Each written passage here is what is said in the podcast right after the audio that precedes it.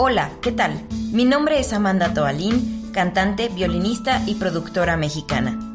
Quiero darte la bienvenida a este podcast Mujeres y Creación, en donde tendremos una serie de conversaciones con grandes artistas mexicanas que nos comparten sus consejos para mantener activa la creatividad, incluso en los momentos menos favorables. Para esta ocasión, hemos escogido a cinco cantantes mexicanas con distintos estilos que nos mostrarán el camino que ellas siguieron para despertar la creatividad y de qué manera han continuado con este proceso desde sus hogares en estos momentos de crisis sanitaria mundial. Quédense. Hola, ¿qué tal? Mi nombre es Amanda Tobalín, ¿cómo están todos? Yo estoy muy contenta porque el día de hoy vamos a presentarles el quinto capítulo de este su programa Mujeres y Creación. Estamos muy contentos de haber llegado al capítulo final de esta serie. Esperamos regresar esta vez con otros conceptos, con otras mujeres artistas invitadas, no lo sé, fotógrafas, pintoras. Hay millones de posibilidades para escoger. Pero el día de hoy tenemos a una invitada muy especial.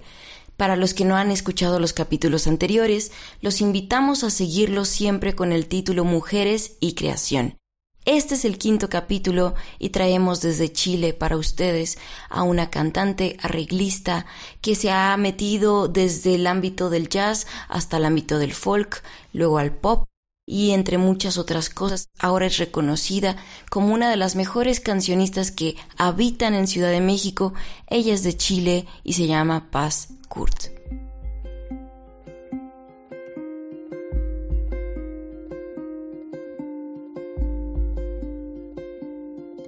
Paz nació en Linares, Chile, y es una cantante y compositora de jazz y pop que inició su carrera musical a los 13 años de edad. Formó parte de Jazz y Modo y de Tunacola y también ha grabado con la Orquesta Florida. Entre sus múltiples facetas se encuentra la de arreglista, aunque también la podemos ver como activista luchando por los derechos de la mujer y en contra de la violencia de género. De sus últimos proyectos, el que más me gusta, entre todos los que me gustan, es Encuentra el Palomar, en donde ella se encarga de la dirección de este colectivo de mujeres cantantes que juntas hacen que el coro no solo tenga una forma, sino también un fin, y se han presentado en varios eventos, tanto de corte artístico como de corte político. Paz, bienvenida. Dime una cosa, ¿cómo podrías describir en estos momentos tu relación con la música? Bueno, la música siempre ha sido una gran compañera en todo tipo de momentos, ya sea de crisis o de eh, felicidad, de celebración.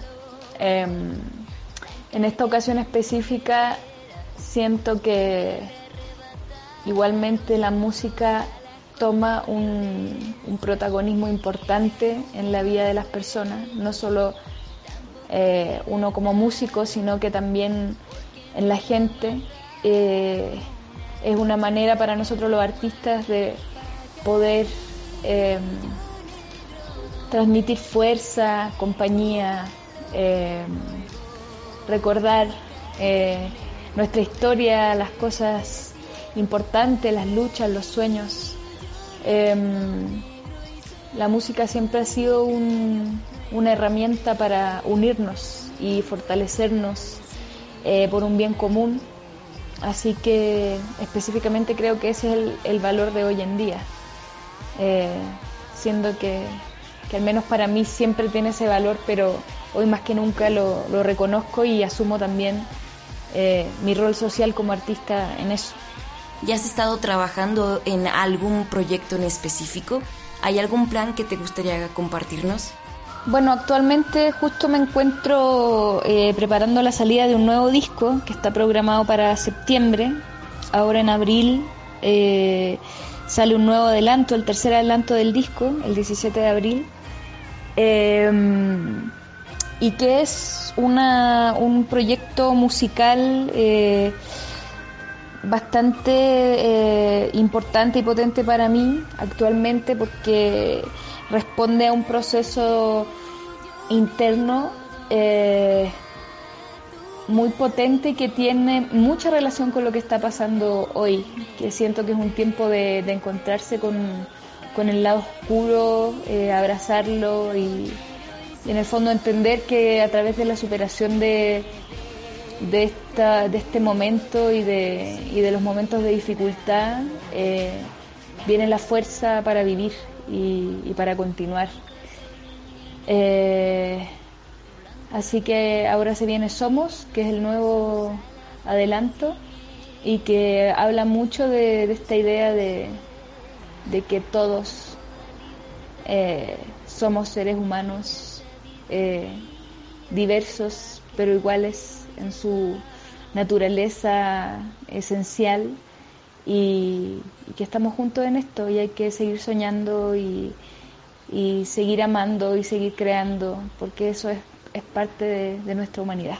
Muchas gracias. Justamente algo que yo te iba a preguntar era, ¿Podrías darnos algún consejo para toda esa gente que a lo mejor nunca había podido tener el tiempo, pero siempre había tenido el interés creativo y quizás pueda tomar esta oportunidad para reinventarse y utilizar la creatividad a su favor, sobre todo en estos momentos?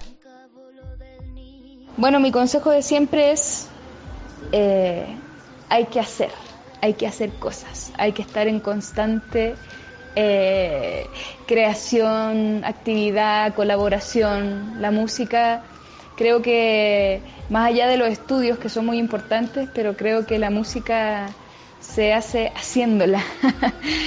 Eh, así que a no reprimirse y esperar el momento perfecto para hacer las cosas, creo que el momento es ahora y si la música te llama, ve por ella. Ese es mi consejo.